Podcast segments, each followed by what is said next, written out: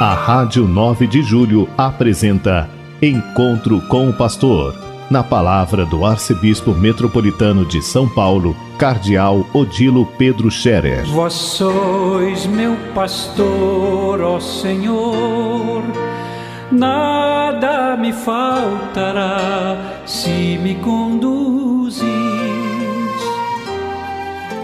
Queridos ouvintes da Rádio 9 de Julho, saudação e bênção para todos vocês neste dia 9 de outubro. Hoje é sábado, um sábado muito interessante. Nós estamos terminando no Brasil a Semana Nacional pela Vida.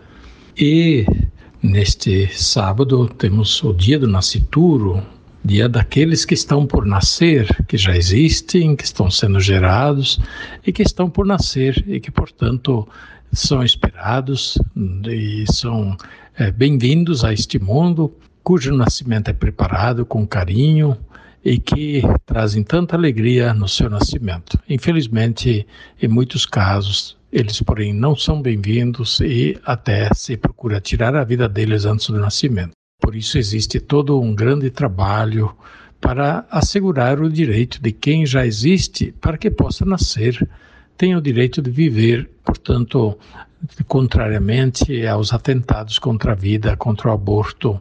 É, é, muito importante que os cristãos, que os católicos tenham ideia clara, firmeza.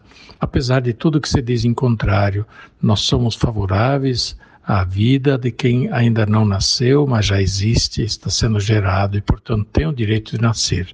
A vida é um direito sagrado que não pode ser tirado por conta de ninguém só Deus é Senhor da vida. Nós não podemos dispor da vida de outra pessoa, ainda que seja ainda um bebê que está sendo gerado no ventre da mãe, mas ele já existe, ele é alguém, ele tem o direito de nascer, de existir e de ter uma vida pela frente.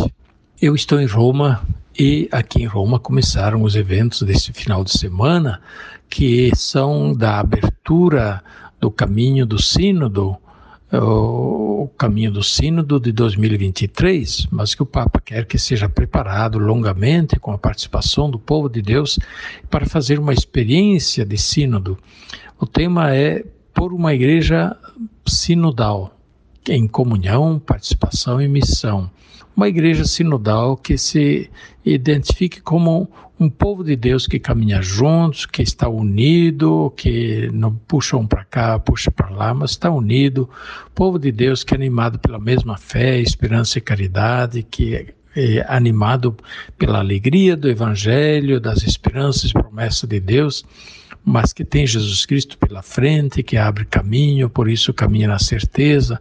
Povo de Deus, povo de irmãos, que portanto se quer bem reciprocamente, apesar das diferenças, mas é um povo grande, um povo único, um povo família, um povo de irmãos. E por outro lado, é um povo de missionários, um povo de testemunhas enviados todos ao mundo para dar o testemunho do Evangelho ao mundo um povo solidário com os sofrimentos do mundo, um povo solidário, misericordioso, atento às dores, sofrimentos, angústias do mundo, não só dos próprios cristãos, mas também de todas as pessoas, para que o bálsamo da misericórdia de Deus, da bênção de Deus, do amor de Deus chegue a todos e seja manifestado a todos.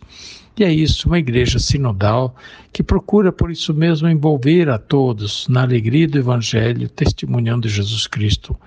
A igreja mais sinodal é, portanto, uma igreja que supera o individualismo, onde cada um olha só para si uma igreja que procura superar também o clericalismo ou elitismo, onde alguns parecem ser os cristãos maiores e outros são os cristãos menores, ou alguns que são os cristãos poderosos, outros cristãos não são poderosos.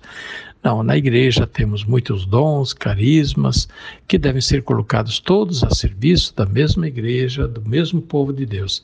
E é isso uma igreja mais sinodal, que caminha em comunhão, participação e missão. É isso que o Papa também falou na sua palavra de início da abertura deste processo sinodal hoje de manhã em Roma, com a participação de representantes vindos de todos os continentes, com testemunhos também de pessoas de todos os continentes, jovens, sacerdotes, religiosos, leigos, família, e assim a igreja se sente cada vez mais povo de Deus, uma igreja que não, não está isolada em grupos fechados, grupos de perfeitos e deixa os pecadores para lá.